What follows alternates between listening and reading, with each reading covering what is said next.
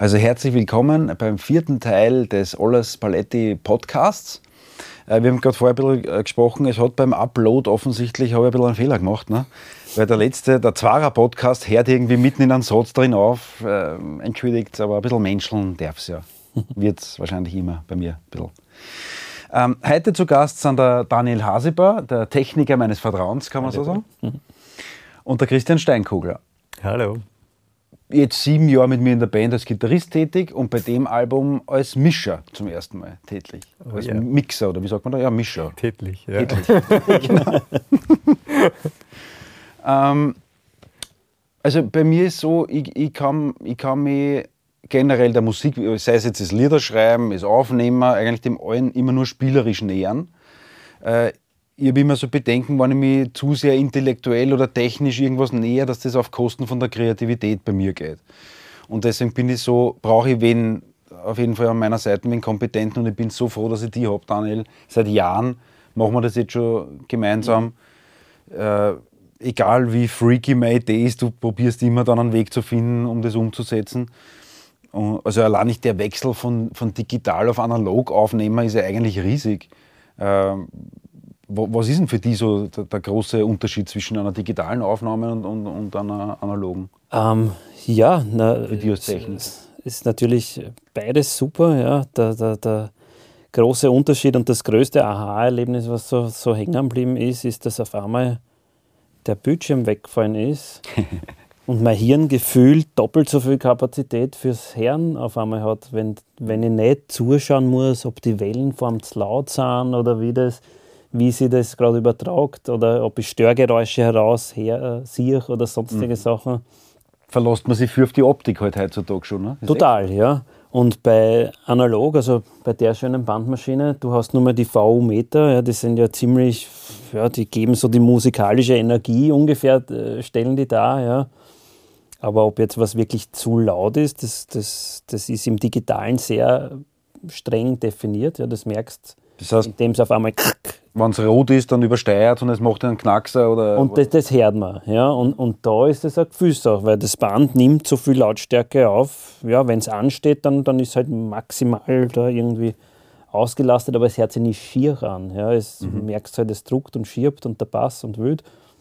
Weil aber das dann eine Art Kompressor ist, der das irgendwie dann. Genau, kann man das so sagen? Wenn was, wenn was zu laut ist, wird das quasi, kann es ja nicht, nicht weiter drüber gehen über das Band, aber es wird mehr gesättigt, sagt man. Ja. Das, das spiegelt sich dann in so in die Tiefmitten irgendwie mehr Druck an mehr Druck wird da erzeugt. Ja, und, und, und zehren kann es auch dadurch. Ne? Also manche nutzen das ja richtig, die Bandmaschine, und genau, die bis Haas. Genau, und das ist halt trotzdem noch immer eine fürs Ohr angenehme Zehrung. Mhm. Ja, also nicht harsch und nicht spitz, ja, sondern man ist, ja, man ist ja auch groß geworden damit. Ja, also man hat diese ganzen Bänder-Sound und das, das war auch das Eiern vom Band ist so ein Charme. Also wenn es so, vor allem bei, bei alten Videokassetten ist das ganz stark.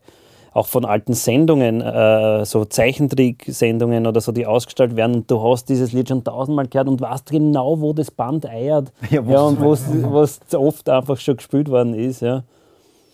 Und das, das, das, also im Großen lenkt den Blick einfach aufs, aufs Wesentliche, wirklich nur aufs Musikalische.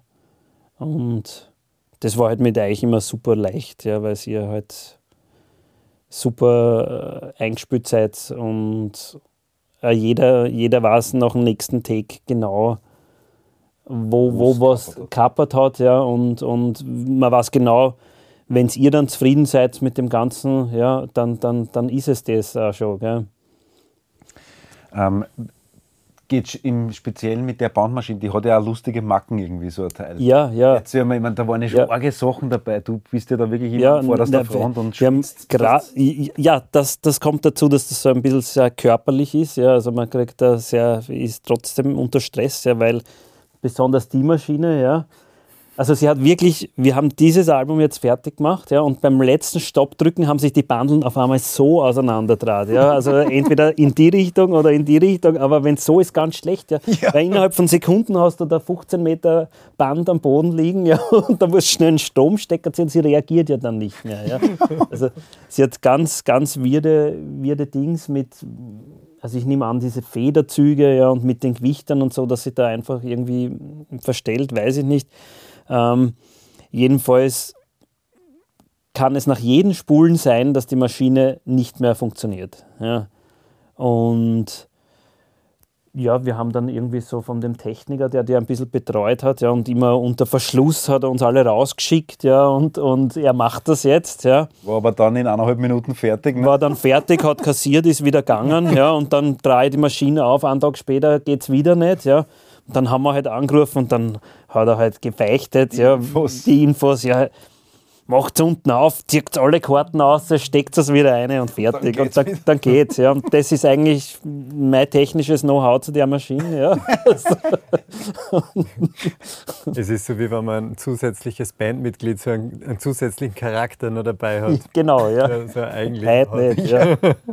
Und, und sehr spannend ist immer, ähm, geht sie noch eine aus, kommt der Spruch aus einem Ausnahmeraum und ich muss dann schätzen, was die, die, du, durch Spulen verändert sich dann immer die Zeit und. und Wie viel geht jetzt auf? 28 Minuten oder was? Wenn, äh, ja, so ungefähr also 28 Minuten, ja, 28 bis 30 Minuten. Mhm. Und ähm, da war halt dann, ja, viereinhalb Minuten, sollte sich ausgehen, gell? Und dann, dann das Zittern, ja, und dann dauert auf einmal, die Nummern hast fünf, sechs Mal gehört und weißt, das geht sich aus, geht sich aus. Aber diese letzte Nummer, also vom letzten, da schwitze ich immer und es, bis ich, ich glaube, einmal ist das nicht, aber da habt ihr dann zum Grooven noch angefangen, äh, nicht bei dem Album, ja. Aber sonst ist es immer ausgegangen, ja. Das ist ja eigentlich das dritte Album, das, das man jetzt mit der, ja. das ist halt nicht rausgekommen, ja. der Nachfolger von der Mondsüchtigen mehr oder weniger. Äh, ja, also ich habe das echt braucht, also dieses Herantasten an die jetzige Aufnahme. Da waren diese die Mondsüchtig-Produktionen und auch die dazwischen irrsinnig wichtig für mich. Mhm. Also jetzt ist halt der Gesang einfach einer dazugekommen, der in dem Moment dann passen muss. Ja. Und das, das hätte ich mir, es ist noch nicht so lange her, dass ich mir das überhaupt selber zutraue, muss ich ehrlich sagen. Also von mir selber, von den Mitmusikern, ja. da weiß ich eher, dass das passen wird, aber da fühle ich mich noch nicht so lange so weit, sagen wir so. Und für die war es sicher auch kennenlernen oder wachsen mit jeder Produktion. Absolut, ja. Aber jetzt müssen wir es auf jeden Fall zum Service wieder ja. bringen nach der. Ja, seitdem haben wir es nicht mehr. Nein, seitdem haben wir es nicht braucht, aber ja. für mich ist es jetzt schwer, glaube ich, wieder zurück zu dem Digitalen überhaupt zu gehen, weil das war jetzt so augenöffnend für mich selber auch ja. und für die Musik, was das der, der, der ganzen Musik noch für einen Stempel auftrug. Also man weiß ja nie, vielleicht hey auf zum Gitarrespielen wie ein Elektroniker noch irgendwann einmal, keine Ahnung, aber im Moment ist das so das Nonplusultra für mich zum ja. Aufnehmen. Ja, nein, es ist ja vom Charakter und, und es wird so viel ähm, von diesen, die Höhen sind so schön drauf. Ja, also alles, was scharf ist, alles, alles ist auf dem Band automatisch gefälliger ja, und, und, und es klingt auch schon immer fertig. Ich habe den Eindruck, du brauchst du musst so, so die Lautstärken machen und eigentlich ist genau das, was da ist. Ja, ja aber da muss man im Kopf einmal zuerst ähm, quasi umdenken und sie denken, man muss einfach aus dem, was man hat, das dann richtig klingen lassen und gar nicht so viel dazu tun, wie man es oft, also wie Sie beim Digitalaufnehmer äh, kennen. Ja. Ich bin ja in die letzten Produktionen immer so eingegangen, dass ich mir gedacht habe, ich will nichts verschönigen, ich will das so haben, wie wir es gespielt haben. Und dann irgendwann auf der Strecke bin ich irgendwann eingeknickt und habe es dann doch halt noch gemacht, das Bedenken, naja, das vielleicht, was wird wer sagen, dass irgendwas vielleicht feiert einmal kurz oder irgendwie so. Das, das war jetzt natürlich gar nicht so möglich. Mhm. Und das war dem zuträglich. Ähm, Christian, für dich, du hast das gemischt jetzt, die Platten. Mhm. Ich habe das überhaupt nicht am Schirm gehabt, du vielleicht auch nicht so hundertprozentig. Äh, was das für einen Unterschied macht. Also das hat jetzt gar nicht so viel mit analog digital zu tun, aber mit dem, dass die ganze Band in einem Raum steht. In einem, nicht einem riesigen Raum, wo alles wirklich tiptop abgetrennt ist. Wir haben schon drauf geschaut, dass so gut als möglich natürlich äh, getrennt ist, aber im Prinzip hast du auf jedem Mikro mehr oder weniger alles drauf. Ne? Also bei einem mehr, beim anderen weniger. Das heißt, also nur um das jetzt wirklich zu veranschaulichen, wenn, jetzt, wenn du jetzt nur ein Mikro rennen lässt, meine Stimme zum Beispiel, und er bearbeitet die Stimme, äh, macht die, die Höhen irgendwie präsenter. Das heißt, dass die ganze Band dann, das wirkt sich auf alle Instrumente dann natürlich aus. Du kannst nie das eine allein, was du mischt. Hat er das, wie viel Kopfzerbrechen hat er das äh, gemacht? Das hat man am Anfang noch gar nicht so viel Kopfzerbrechen gemacht, weil da ist das, war das noch nie so, so ein Problem, weil die, die Spurenweise sehr gut aufgenommen war. Mhm. Und ähm, dann nach der zweiten Session, wo dann eher die lauten Nummern gespielt worden sind, wo man dann richtig viel, man nennt das Bleed, ja. äh, gehabt hat, also wo die anderen Instrumente sehr laut bei allen Mikrofonen drinnen waren, da war der Kopf dann schon sehr rauchig. ja, also da habe ich dann schon echt äh, schauen müssen, wie ich das irgendwie hinbringe, dass, ja, dass, dass man wahrscheinlich auch gar nicht so eher weniger wieder macht und, und mhm. halt ja, weniger ist mehr in dem Fall. Ich kann mir vorstellen, du, du mischst es dann mischt die Stimme noch dazu, bearbeitet die auf einmal, hat alles, was du davor gemacht hast, wieder keinen Sinn oder wird es nochmal anders halt durch das an, das ist sicher ein Prozess. Ja, ja, ich glaube, dass die Herangehensweise andere sein muss, dass, weil wenn man... Vom Mischen jetzt auch. Genau, weil, weil wenn man jede Spur ganz klar da hat, ohne äh, andere Instrumente, dann tut man sich natürlich leicht, dass man jede Spur auftrat und man säubert das einmal und äh, schaut und macht halt was, was man glaubt. Und dann äh, fügt man, also trat man alles auf und dann schaut man mal, okay, Balance und so und dann ja, arbeitet man sich von da weiter. Mhm. Aber in, in, ja, bei deinem Projekt oder bei dieser Herangehensweise ist halt, glaube ich, am gescheitsten, wenn man halt alles auftrat und nur so Nuancen bei. Die Abstimmung genau, quasi. Genau, also nicht von einem, also eins nach dem anderen, sondern alle und äh, Nuancen verbessern mhm. bei den einzelnen Spuren. Äh, zu euch am Werdegang. Daniel, ich weiß, dass der Vater ein ziemlicher Hi-Fi-Musikfan, fast sogar ein Nerd, also der ist da wirklich massiv reingekippt. Schon, schon lang, ja. Also ich bin schon so groß geworden. Eben, du, du hast ja. schon den Background vom Vater ja. mitgekriegt, oder? Also, also gerade was, was ähm, guten Ton ja, ausmacht, ja. Also das habe ich eigentlich von klein auf mitbekommen. Äh, der Vater hat sich, der hat sich relativ schnell ähm, schon ein Musikzimmer gebaut gehabt, ja. Mhm und hat sich auch selber Boxen gebaut. Ja, das waren irgendwie solche, solche Kobeln, ja.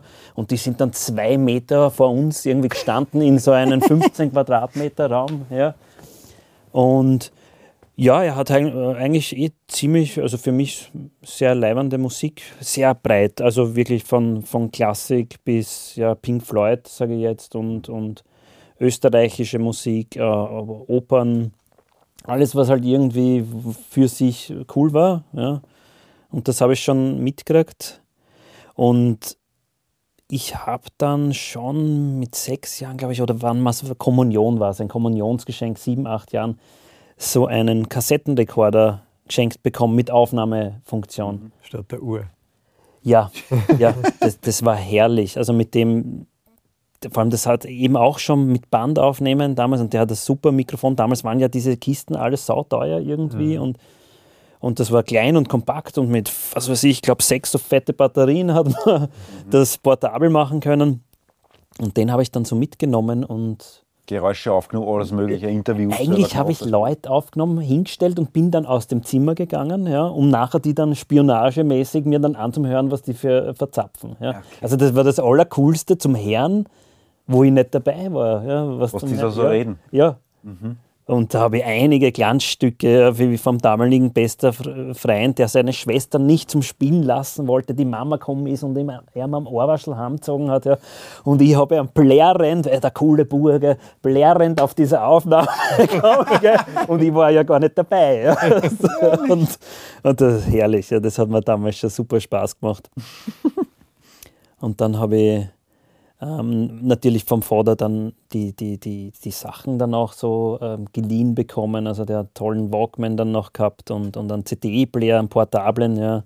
Das zieht ja bis heute durch. Bei der Mondsüchtig haben wir die master genau. haben wir uns auch von ihrem aus. Genau, ja, ist noch immer ein Thema. Und wenn wir sagen, wir, wir wären vielleicht so, so Boutique-Vinyl-Hersteller, dann will ich auch, dass er das eigentlich dann macht. Ja. Mhm. Da sind wir halt jetzt noch auf der Suche nach einer Plattenschneidemaschine. Ja. Okay, aber das habt ihr wirklich angedacht? Das war. Ja, also wie, wie habt ihr eh erzählt, vor einem halben Jahr haben wir ja da so ein, ein, eine Opportunity gehabt, ja, wo, wir, wo wir in Deutschland so eine Maschine besorgen. Aber dann habe ich ein bisschen in das Thema mich reingearbeitet und man kommt dann doch drauf, dass es noch viel bessere Sachen gibt. Ja. Und mhm. die sind aber dann auf einmal noch viel weiter weg, weil ja statt 10.000 dann auf einmal 40.000 oder so da veranschlagt werden. Naja. Ich habe mir gedacht, das ist halt fürs Studio so ein bisschen so ein Gimmick, so ein Extra für meine Kunden, aber das, das spült sie, das wird sie dann nicht so leicht. Ja. Mhm. Also es, es rückt mal in die Ferne, aber wer weiß, was sich da alles tut noch. Entschuldige, weil Ja. du sagst Studio, dass das auch vielleicht alle mitkriegen. Äh, der Daniel ähm, arbeitet mit mir eben zusammen schon seit Jahren äh, und in dem Fall haben wir das bei mir jetzt aufgenommen. Wir haben schon an verschiedenen Orten aufgenommen. Aber Daniel, also du hast ja dein eigenes Studio am Naschmarkt, das Vorher-Studio. Ja, Äh, nur, dass das auch mal erwähnt ist. schön, ja. Genau, Entschuldige, ich bin Ja. ins Wort gefallen. Also, Sag weiter. Ähm, ja, ähm, genau, eben das ganze Equipment vom Vater dann auch. Und, und da kann ich mich noch ganz erinnern, wie ich einen super tollen Sony-Kopfhörer ähm, von ihm dann auch mir ausborgen konnte. Und da habe ich die Michael Jackson Dangerous, die habe ich auf und Mhm. auf gehört. Ja. Und Ja. da ist so viel passiert. In, das war wie ein Hörspiel. Also diese ganzen, Mhm. was nicht die Nummern selber, sondern was zwischen den Nummern passiert, ja. ist das unglaublich. Ja. Und das, das, das, das war dann schon die Welt. Mhm. Und das, ja. Und dass du das wirklich zum, zu einem Beruf dann machst? Also wann Mhm. gab es da irgendwie ein Erlebnis, wo du da gedacht hast, ja, also das will ich unbedingt machen? Oder? Ja, ich, ich habe ja dann nach, der, nach, der, nach dem Gymnasium habe ich dann Krankenpflegeschule gemacht. Ja. Ich wollte auch, ähm, weil heute der Schratte schon erzählt hat, Physiotherapie, ja, da habe ich mich auch angemeldet. Habe ich auch nicht geschafft. Ja. Und dann habe ich gedacht, okay, Krankenpflegeschule ist so ähnlich. Ja. Habe nach dem Zivildienst mich dem sozialen Bereich hingezogen gefühlt. Ja. Und habe dann eigentlich, ähm, ich habe davor schon ähm, mit 15, 16 so zum Bassspielen angefangen und eine Band gehabt. Das ist auch äh, irgendwie, war halt nur so geschnuppert ins Musikalische hinein. Ja. Und habe dann mit dem komplett aufgehört. Ja. Und nach der Krankenpflegeschule sind dann aber bei die Freunden, also bei Freunden, wo ich immer abgehängt bin, ähm, gerade diese ganzen, also da ist Cubase digital kommen, ja, und die haben Grooveboxen gehabt, ja, das waren so, so, so wie NPCs, äh, ja, diese, diese oder- Drumcomputer-Geschichten, ja, mit MIDI und Dings und war halt sehr Hip-Hop damals, äh, das, was uns gefallen hat, und dann haben wir zu dritt angefangen, Hip-Hop zu machen, ja, haben wir Kanaster hat unsere Formation geheißen, war mehr so ein, ein, ein freundschaftliches äh, Zusammen erfahren und, und, und ausprobieren. Ja. Also das heißt, du hast dich dem dann eigentlich auch ähm, von der Musik ausgehend dem genähert. Also du Ja, bist ja dann quasi ja. als Musiker da tätig. Genau, du- also äh, Hip-Hop produzierst du ja selbst, ja, also Ja. das machst du selber und da musste ich mit diesem technischen Zeug auseinandersetzen und das war total leibend für mich. Also das hat mir so taugt, dass ich, ich glaube, ein, ein Jahr lang nur Cubase, also dieses Programm, mit dem man arbeiten Selber kann, studiert hast. Genau, also ich habe jeder Knopf, alles, alles gewusst. Ja. Ähm, ist noch immer dann nur 30 Prozent von dem, was man Was dann man eigentlich damit machen äh, Ja, aber ähm, und wir haben das zu dritt zwei, drei Jahre weiter betrieben. Ja. Mhm. Und dann habe ich, eigentlich ist auch äh, Glück gewesen, weil meine, meine ich bin damals äh, zu meiner ähm, Freundin, meine jetzige Frau, gezogen und meine Wohnung ist leer gewesen. Mhm. Und wir sind dann mit der Hip-Hop-Partie quasi in die Wohnung, haben uns dort so eine 12 Quadratmeter Box gebaut, schallgedämpft, ja. Und das war leibend, ja. Also dort haben wir Beats bastelt und, und zu dritt kann man sich da auch das Zeug leisten. Ja. Also wir haben echt alles gemeinsam investiert, ja. Und ja, wie es so ist, ist, ich bin dann überblieben, ja. Also vor ihr Studios waren dann nicht mehr, also wir waren zuerst zu dritt, dann zu zweit haben wir gesagt, machen wir das Studio, dann waren wir die vor ihr Studios, ja, vier Ohren, ja, jetzt ist es dann wieder für Ohren geworden, nachdem ich dann nur mehr einer war, ja. Und ja, jetzt sind wir wieder zu zweit, jetzt ist die Martina auch dabei. Aber zurück zum Kommen, der Knackmoment war der, wo wir ähm, da waren wir gemeinsam auf Urlaub und da war noch ein anderer Bursch dabei, die hatten so eine bisschen ähm, Hardcore-Band, sage ich, ein bisschen wilder, poppig, ja, ähm, grungig. Und die haben gesagt, ah, ihr, ihr macht das selber, ob sie mal aufnehmen können und was kostet das? Das war dann der erste. Das war der Dings, ah, da kann man Geld verdienen damit. Und dann haben wir so heiße 20 Euro in der Stunde oder so zu zweit dann, gell, und haben mit denen eine Woche Dings und nachher kommen die und hauen da halt ein paar hundert Euro am Tisch, ja. Und haben mir gedacht, hey, und das war überhaupt keine Arbeit für mich. Gell. Und ich habe ja schon 40 Stunden Krankenpflege gemacht, ja, und mhm. von dem Moment an, ja, das war so 2002, 2003 herum, und von dem Moment an habe ich mir gedacht, okay, ja, dann möchte ich weiterverfolgen. Habe ähm, die Tontechniker-Ausbildung gemacht. Wo eigentlich? Ähm, Tonarts. Das war so eine private Schule, die haben gerade erst, glaube ich, das dritte oder vierte Jahr so aufgemacht.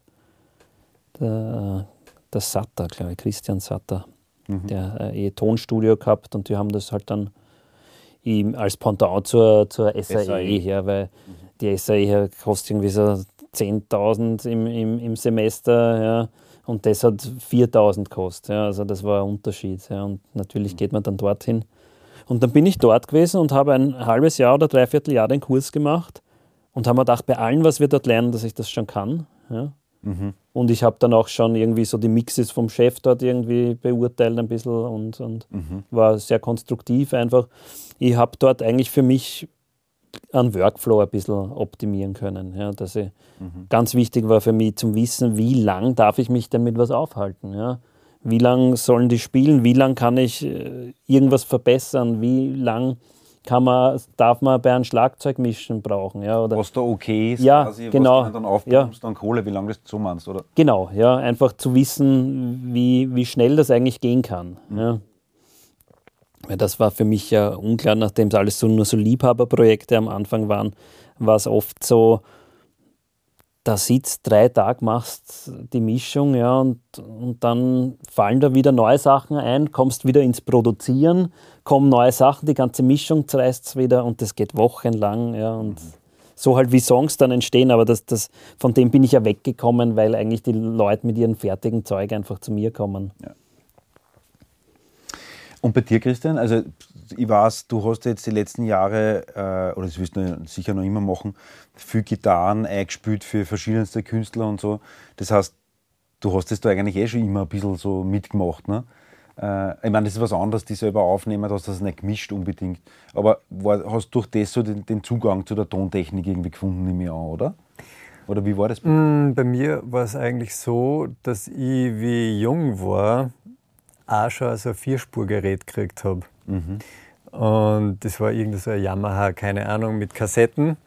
Und Porter, Porter, äh, Tascam Porter. Den habe ich gehabt, so. das Tascam, Tascam Porter war das nicht, ich glaube, es war wirklich ein mhm. Yamaha.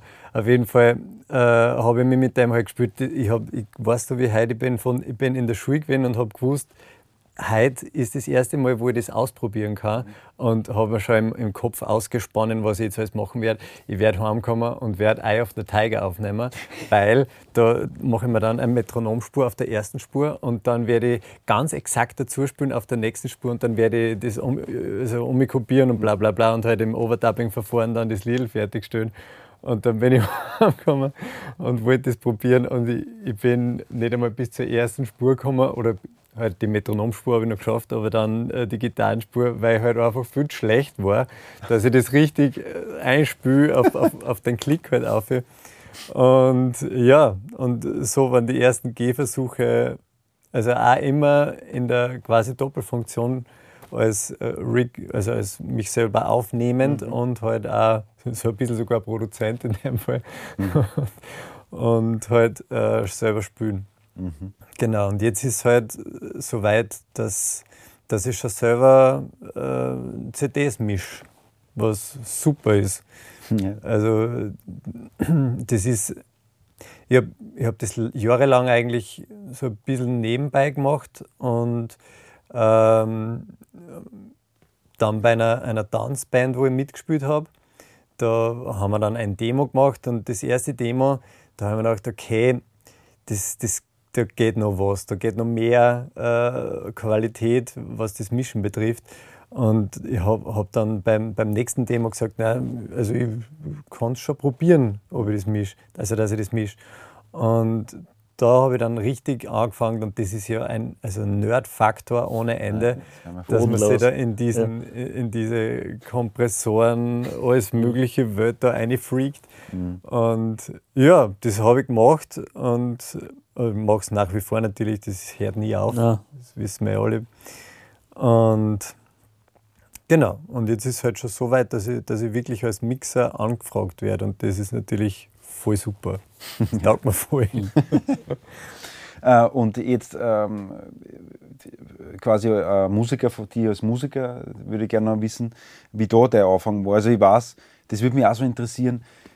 Das, ich das kriege ich schon so oft gesagt und ich sage es schon selber, aber warum das eigentlich so genauso ist, weiß ich eigentlich gar nicht. In Oberösterreich ist dieses äh, Musikschulsystem, sagt man, einfach so viel besser wie in, in den anderen Bundesländern. Äh, was, was meinen da eigentlich alle? Das, warum ist das so viel besser aufgestellt? Mit was hat das zu tun? Oder? Mm, also die Strukturen sind in jedem Bundesland unterschiedlich, was das Musikschulsystem betrifft. Und in Oberösterreich ist es ein Landesmusikschulsystem. Das heißt, man ist ein Landesbeamter, mhm. hat eine super Versicherung, hat eigentlich keinen Stress, kein, keine Angst um seinen Job. Mhm. Ähm, bin jetzt gerade um in die Steiermark gezogen und hab, war dort bei der ersten Konferenz und da ist diese ähm, also man kann jetzt nicht sagen Existenzangst, aber so ein bisschen ist es keine so Wiesen mehr wie in Oberösterreich, dass man äh, seinen Job hat und dass das alles fix ist und dass man eine super Reputation in der Öffentlichkeit hat mhm. und das, äh, die Gewissheit, dass man eingebettet ist in einen Apparat, der funktioniert, auf den man sich verlassen kann und in dem man dann halt auch gern arbeiten will. Mhm. Aber jetzt von der Schülerseite selber, weil es, es, mir ist irgendwann aufgefallen in Wien, dass so verdammt viele gute Leute, Musiker aus Oberösterreich eigentlich sind. Also warum, woher kommt das dann? Also, also ich kann jetzt natürlich nur für mich sprechen und ich habe überhaupt nicht gerne in die Musikschule gehen wollen. Okay. Meine Mama wollte unbedingt, dass ich gehe. Hallo. und ja, es ist auch eine lustige Geschichte ähm, es, es, hat dann im, im Bruckner Konservatorium hat so Masterclass-Workshops gegeben und, und, es war, und ich wollte schon zuerst nicht in die Musikschule gehen und am wenigsten wollte ich dann nur nach Linz gehen zu den Masterclass-Workshops. Ich wollte am Baum aufgreifen und ein Baumhittel bauen. Ich wollte im, im Wald um Dom rennen und natürlich habe ich gerne Gitarre gespielt und das, das war ein wichtiger Bereich meines Lebens, aber ich habe mir gedacht, ja, das mache ich halt auch. Und mhm. das, das, das brauche ich, weil das gibt mir was zurück. Aber so dieses Musikschule und so, äh, das, das wollte ich eigentlich alles überhaupt nicht. Und, und ich habe gesagt, okay, gehe dorthin, wenn ich ein Überlebensmesser kriege. das war der Deal? Das war der Deal. Und ich habe ein Überlebensmesser. Ein Rambo-Messer. ja, voll. Mit äh, Seidam und äh, Kompass und ja. alles Mögliche, was da alles drinnen war. Und ja, das, das, und so bin ich halt dann auch übers Überlebensmesser hin in die weite Welt aussehe und habe dann super Workshops gehabt mit super, super Leid. Und dort sind mir dann die, die Augen auch und die Ohren auch, Gott sei Dank, so richtig aufgegangen, was Musik bedeuten kann. Mhm. Und also da bin ich meiner Mama sehr dankbar, dass man da also das Überlebensmittel gekauft hat.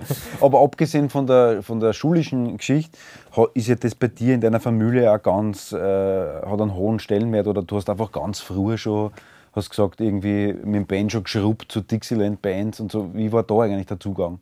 Ja, also bei uns ist immer Gitarre und Tom gelegen daheim und ich habe halt probiert, und ja, ich war irgendwie ein interessanter Charakter damals schon und habe mir nie von meinem Vater, der auch Gitarre gespielt hat, was sagen lassen, sondern nur von meinem Cousin, weil der äh, studiert hat am Mozarteum in Salzburg. Mhm. Nur der hat kommen können und mir Griffe zeigen dürfen.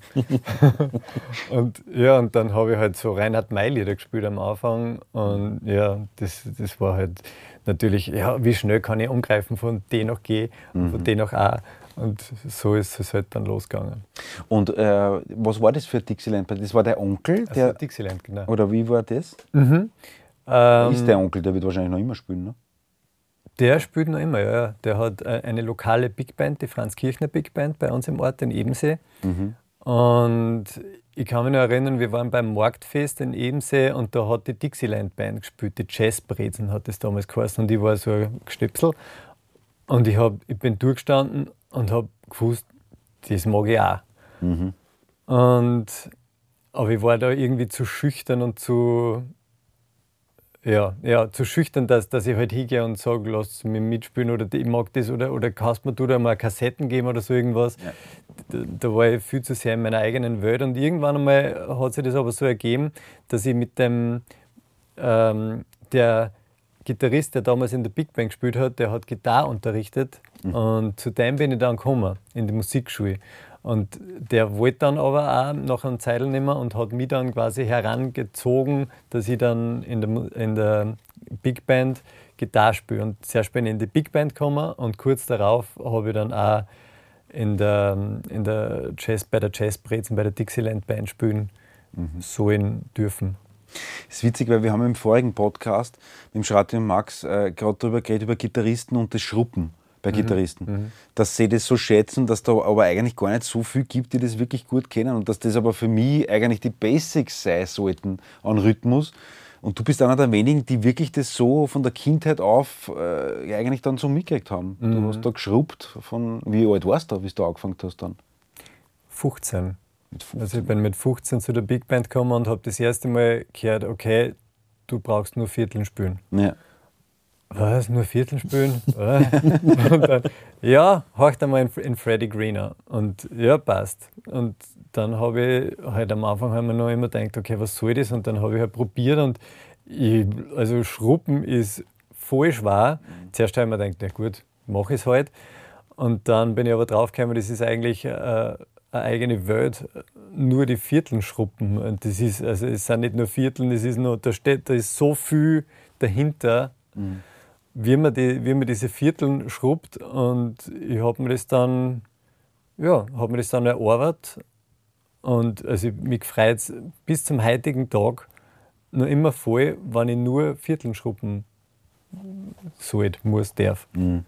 Das ist äh, für mich immer wieder äh, voll erfüllend. Ja, das geht mir auch so. Totaler Themenwechsel, Daniel. Kannst du die Trompeter-Geschichte Ist zu, ist zu arg für einen Podcast oder geht's? Nein, das geht. Wir du musst ja keinen Namen nennen. Wobei, da geht es ja gar nicht um den Nein. Typen, um die, die, Geschichte selber, ist einfach so legendär.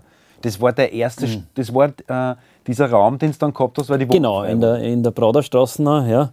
Und ich habe eben bei der Martina drüben in der Heinestraße gewohnt und ober uns, es war ein sehr virtuoses Haus und ober uns hat einer Trompeten immer geübt. Ja. Und wie es so ist, irgendwann sind wir zusammengekommen, dass er ähm, eben was aufnehmen möchte. Ja.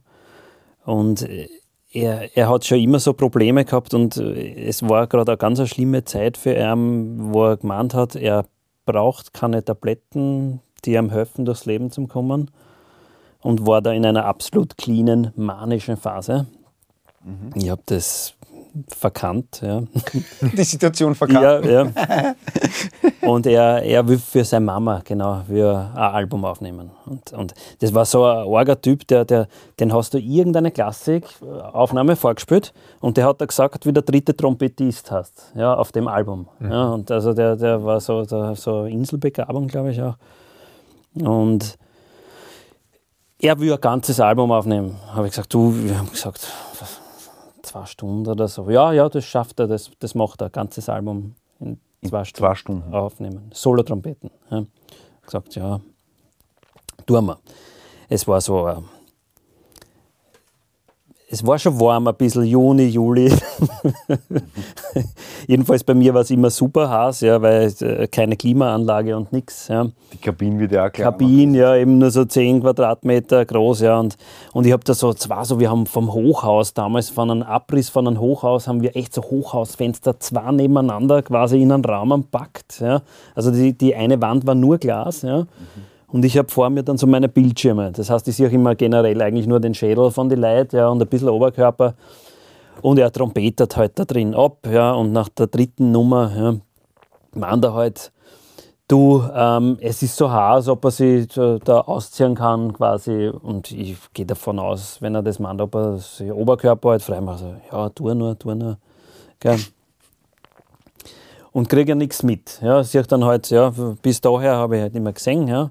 Und dann kommt dazu ein Stickel, ich weiß nicht mehr, was es war, wo ein absurdes Trompetensolo dabei war. Ja. ähm, wo er vorher schon so gesagt hat, na, ich hoffe, er fliegt da nicht um. er, ist da, er ist da bei dem ist er quasi schon mal in Ohnmacht gefallen und ich, ja, ja, tu nur, tu und, und fängt halt an zum Aufweichen wirklich und, und während er so die höchsten Töne so ausdruckt, auf einmal geht's wumms und weg war er, gell?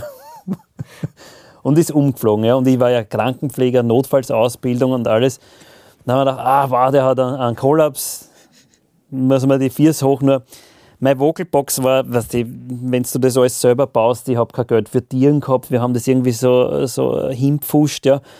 Fakt war, die Vocalbox kannst du nur von innen öffnen, wenn du.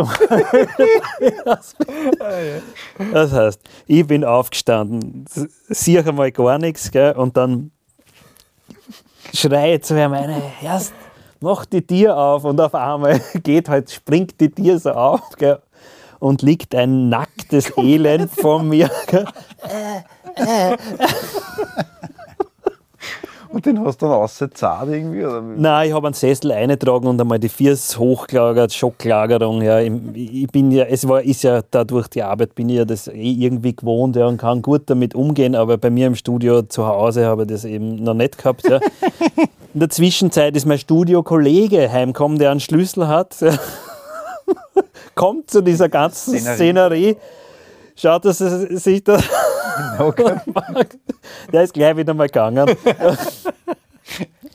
Und dann, ja, dann haben wir sie beruhigt. Da ist er dann heimgegangen, ja, und, und wir haben das Album dann abgebrochen. Die sieben Nummern, die er gemacht hat, habe ich ihm dann noch mitgegeben.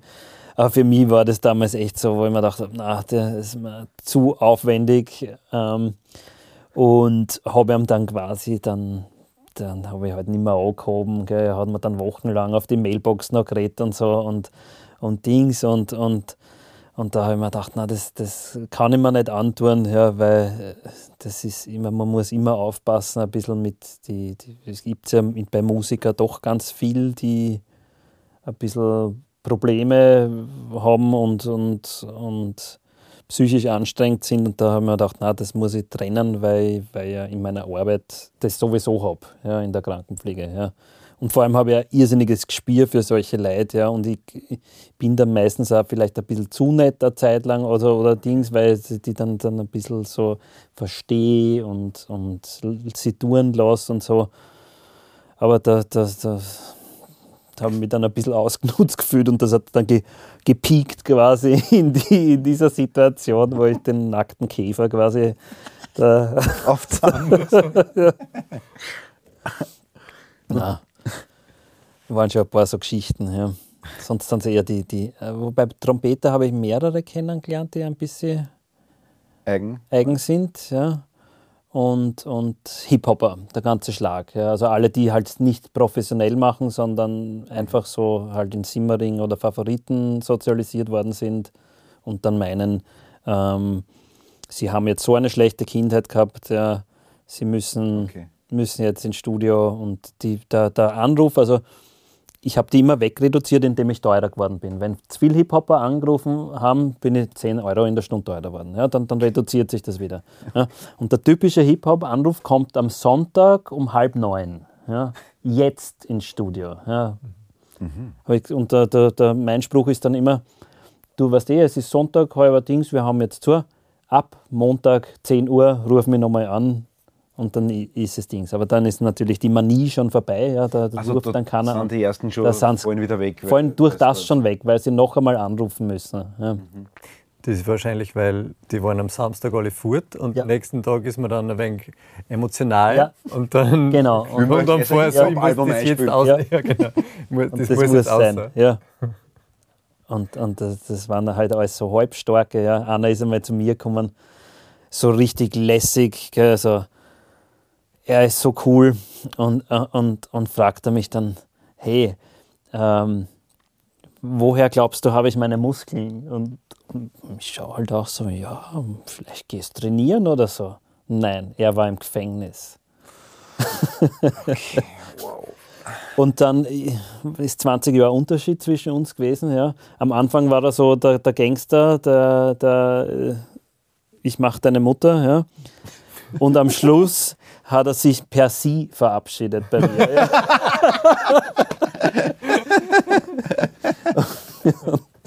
er dann doch gemerkt habe, ich habe in seinen Text zerrissen und, und zumindest so hingelegt, dass er reimt. Dann habe ich ihm Sachen verboten, habe ich gesagt, das kannst du bei mir nicht singen. Ja. So. und nachher war er dann, und glauben Sie, dass das Ja, aber Gott sei Dank, jetzt bin ich so teuer, dass sie nicht mehr kommen. Ja wir haben schon gute auch gehabt, ja, also waren schon Leibernde dabei, mhm. aber das ist ganz was anderes, das sind einfach Musiker, ja, und die anderen sind einfach, ja, die haben, die sind Drogendealer oder irgendwas, haben unnötig viel Geld, mhm. ja, und, und halt wollen diese Attitüde irgendwie, ja. Einige.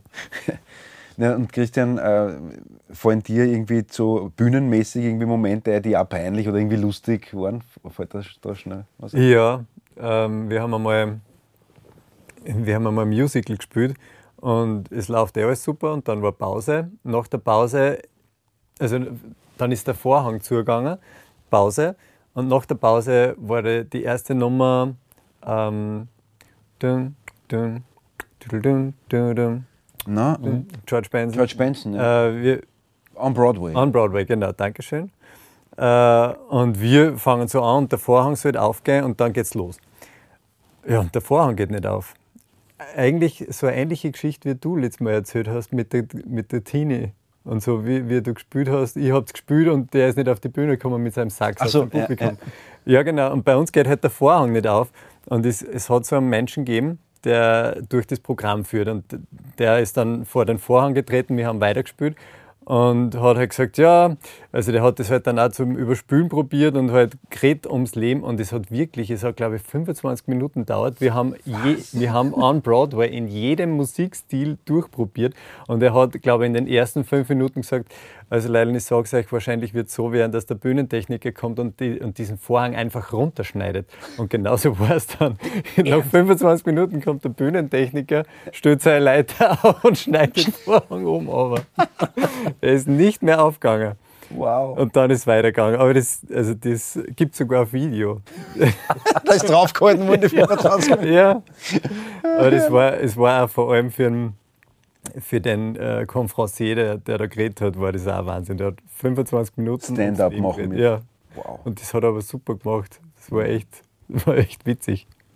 Ja, das ist urschwer. Das habe ich auch schon von einigen Moderatoren erlebt, die dann so ins kalte Wasser gestoßen werden. Da trennt sich dann echt Spreu von, vom Weizen, wer das drauf hat, so drauf loszureden und wer halt auch nicht. Ja, und, und es ist ja vor allem so interessant, weil, okay, du gehst auf die Bühne und glaubst, es ist so wie immer, dann merkst, heute ist alles anders, der Vorhang geht nicht auf. Aber nach irgendwann einmal, nach fünf Minuten oder nach zehn Minuten spürst du halt und du weißt, okay, ja, der, der Blutdruck senkt sich wieder ein bisschen und es kommt wieder auf normal und es ist aber noch immer diese Ausnahmesituation. Und du bist es aber irgendwie gewohnt und ja, irgendwas wird schon passieren und du spürst halt dann so dahin und dann na, schauen wir es uns einmal an. Und dann, dann irgendwann einmal löst es sich auf und gut war's. Um nochmal aufs Album zurückzukommen, ähm, aufs Mischen. Ich war mir ja äh, am Anfang, also ich habe mehrere Stadien durchgemacht, gar nicht sicher, wie das dann letztendlich klingen wird.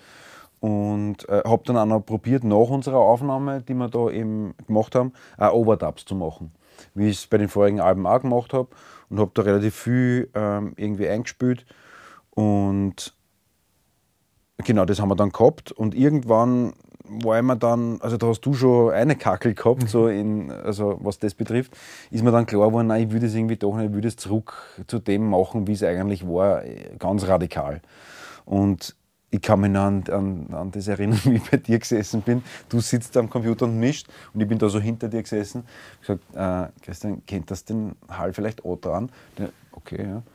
Und dann, Christian, kennt das vielleicht den, weiß nicht, was da noch den Kompressor sagen jetzt, kennt das jetzt auch noch dran? Der, ja, und so hast dann alles, was du mühselig sicher da eine gemacht hast, wieder rausnehmen müssen. Und zur Veranschaulichung haben wir gedacht, äh, vielleicht spielen wir das, das Seifenblasenlied mhm. einmal ab, wie das schon gelungen hat. Mit meinen Overdubs und mit Hall, was da alles schon drauf war. Akku 50 Prozent. Verbunden mit iPhone von Christian. Jawohl. Das passt aber. Ich glaube, ab 2 Minuten 20 oder so ist ein gutes Stück, da hört man viel, ja, was da noch dabei war. Und vielleicht ist noch, ähm, ich habe ja da eben so Gitarren mit Delay-Effekt eingespielt, die immer so tick, tick, tick, Mhm. machen. Und das höre ich jetzt noch in meinem Kopf, eigentlich nach wie vor, ob- obwohl das seit Monaten schon nicht mehr drauf ist und am Album nicht oben ist. Phantom Sound. Ja. Kinder, wie die Zeit vergeht. Wie es so Das, war ein Becken, das wir reverse Reverse umdraht haben. Da die Gitarre, der Hall. Und schon bist hin.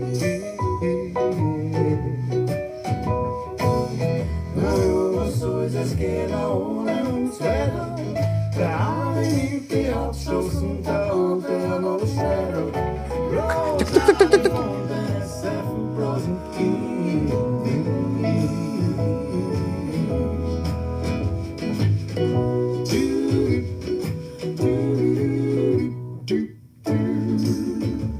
Glaube, das reicht eh schon mal, hat schon gehört.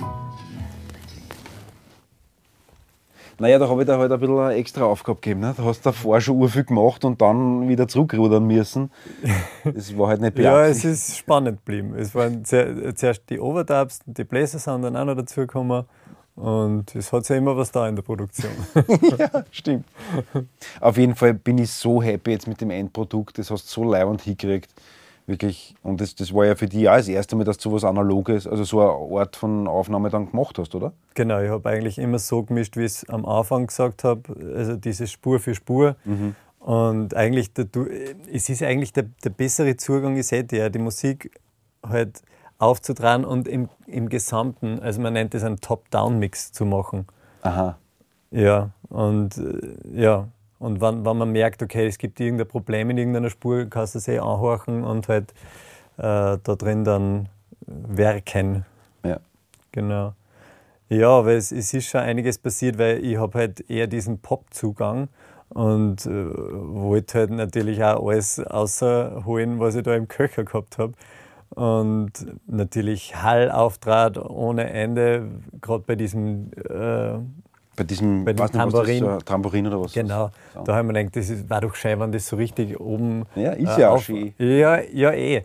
Aber du bist dann irgendwann einmal zu mir gekommen und ich glaube, das war nach der Sitzung, m, wo du das, das erste Mal vorgespielt hast, die anderen Genau da, Musikern. haben, genau, da haben wir halt drüber geredet und so ein bisschen. Und das hat mir dann auch wieder die Augen geöffnet zu, zu dem, was ich eigentlich ursprünglich selber wollte. Ja? Ja. Das ich dann schon wieder verworfen gehabt habe. Ja. Und dann ja, habe ich die freudige Kunde halt dir dann übermitteln müssen. Ja, aber das ist, eh, das ist eh super. Es reduziert sich halt dann auf das ein, was sein muss und das ist dann im Endeffekt geworden.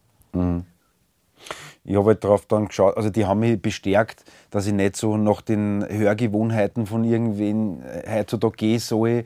Ich soll mich auf das verlassen, wo, wo- ich eigentlich hin will. Und das ist halt immer, da ist man halt nicht immer so selbstsicher, auch was das betrifft natürlich. Und deswegen hat es da mehrere Phasen gegeben. Ja, und gut, gut war's. Ey, Lustig. also ich bin wirklich sowas von happy Ja. jetzt mit dem Endprodukt. Ähm, ja, was wollt ihr noch wissen?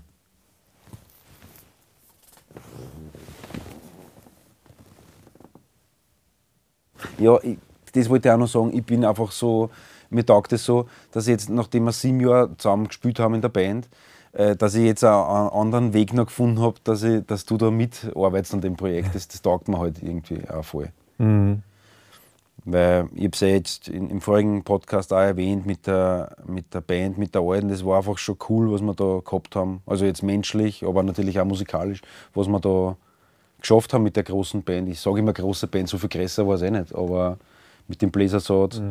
Aber für mich äh, ist jetzt auch wieder, das habe ich auch nicht so am Schirm gehabt, weil eben du die zweite Gitarre gespielt hast und ich habe viel weniger auf der Gitarre natürlich gemacht dadurch, habe mich auf was anderes konzentrieren können. Äh, jetzt habe ich manchmal beim Spielen so Flashbacks äh, und erinnere mich an, an die Caravan-Zeiten so zurück, wo, was der ganz früh vor 15 Jahren, wo ich halt auch einfach der einzige Gitarrist war. Und das, das waren sofort ab die ersten Male spielen, waren es so, so- ist mir das so eingeschossen. Warte mal, da ist auf einmal so viel Platz für mein unorthodoxes Ding, was ich da auch halt einbringen kann. Und das ist irgendwie ja, das habe ich nicht so am Schirm gehabt. Aber es freut mich, dass, dass du jetzt als Mixer irgendwie mitgemacht hast bei dem. Ja, mir auch. Also, wie es wie es mich gefragt hast, war also sofort ja, ich möchte es unbedingt machen. Auch mit dem, mit dem Wissen, dass man halt Lieder, die gut sind, durch den Mix nicht ruinieren kann. Die bleiben immer gut. Aber halt dann auch gleich irgendwie so mal, kann ich das eh oder darf ich mir das zutrauen oder so auf die Art, weil ich halt jetzt nicht diesen jahrelangen Background habe. Und, aber also ich glaube, mein erstes Gefühl, ja, das, war, das hat schon passt. Ja. Glaube ich auch, ja. Also ich habe auch echt erfreut damit, wie es jetzt geworden ist. Super. Vor allem äh, die Vinyl-Version. Also Ist es für dich auch so? Ja, Für mich klingt die. Name ja anders. Ja. Ich glaube nicht, dass ich mir das nur einbilde. Also, Mhm. vielleicht ist ein bisschen Einbildung auch dabei, aber ich finde schon, dass es anders klingt. Nochmal. Finde ich auch, ja. Komischerweise her ist an so Sachen, an der Tini ihrer Stimme zum Beispiel.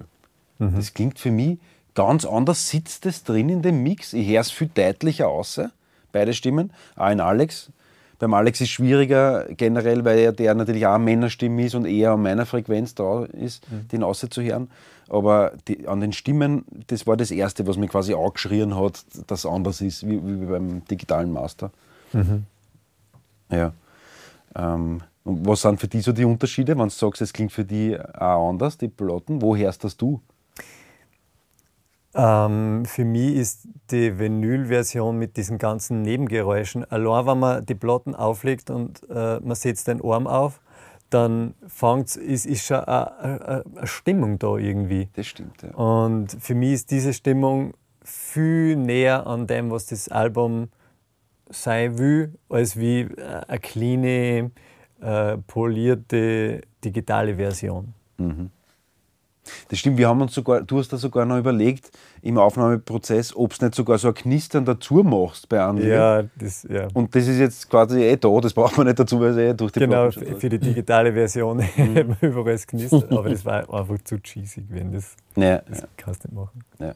Aber das stimmt, das macht natürlich schon mal einen, einen Flair aus, wenn schon mal das da ist, an Stimmung. Genau, also da geht's los und, und dann natürlich zieht sich das durch die, die ganze Aufnahme oder durch, durch die ganze Platten irgendwie. Das, es klingt dann alles anders. Natürlich halt auch, weil das Verfahren auch ganz anders ist, wie, wie es abgespielt wird und wie das Medium Ja, ja. bearbeitet worden ist und dass es halt nicht aus 0 und 1 besteht.